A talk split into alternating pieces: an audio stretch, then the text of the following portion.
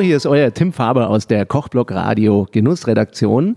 Direkt aus der Studioküche möchte ich euch heute ein weiteres Thai-Food-Lieblingsrezept zum Nachmachen von mir vorstellen.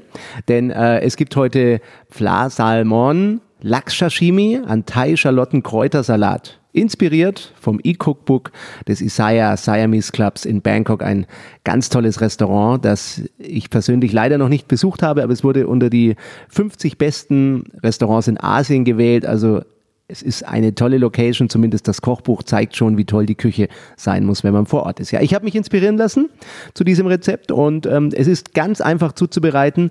Der Clou ist eigentlich dieser Salat. Ja, und was brauchen wir dafür? 40 Gramm Lemongras in sehr dünne Scheiben geschnitten. Das sind in etwa drei Stangen Lemongras, 60 Gramm Schalotten, dünn gehobelt, am besten mit dem Trüffelhobel wieder. Den nehme ich immer ganz gern für sowas. Sechs Kaffeelimettenblätter, die faltet ihr erstmal zusammen und dann könnt ihr die in sehr dünne Streifen schneiden. 15 Gramm Minzeblätter, auch dünn geschnitten und 300 Gramm roher Lachs in Sashimi-Qualität. Den schneidet ihr auch in Scheiben. Zwei rote Chilis entkernt, in ganz dünne Streifen geschnitten. Das ist später die Dekoration und dann 60 Milliliter Green Seafood Dipping Sauce. Das Rezept findet ihr in einem anderen Post, den verlinke ich euch auf der Website. Die Zubereitung ist ganz einfach. Ihr nehmt Lemongras, Schalotten, Kaffeelimettenblätter und Minze und vermischt das Ganze vorsichtig vielleicht nochmal in den Kühlschrank geben, dass es ein bisschen durchzieht.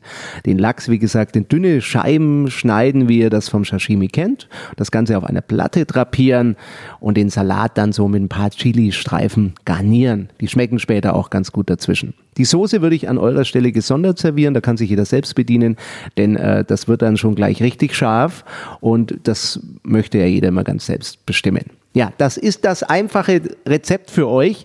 Kocht's mal nach, sagt mir, wie es euch schmeckt und viel Spaß mit dem Thai-Feeling zu Hause. Wünscht euch euer Tim Faber aus der Kochblock Radios Studioküche. Kochblock.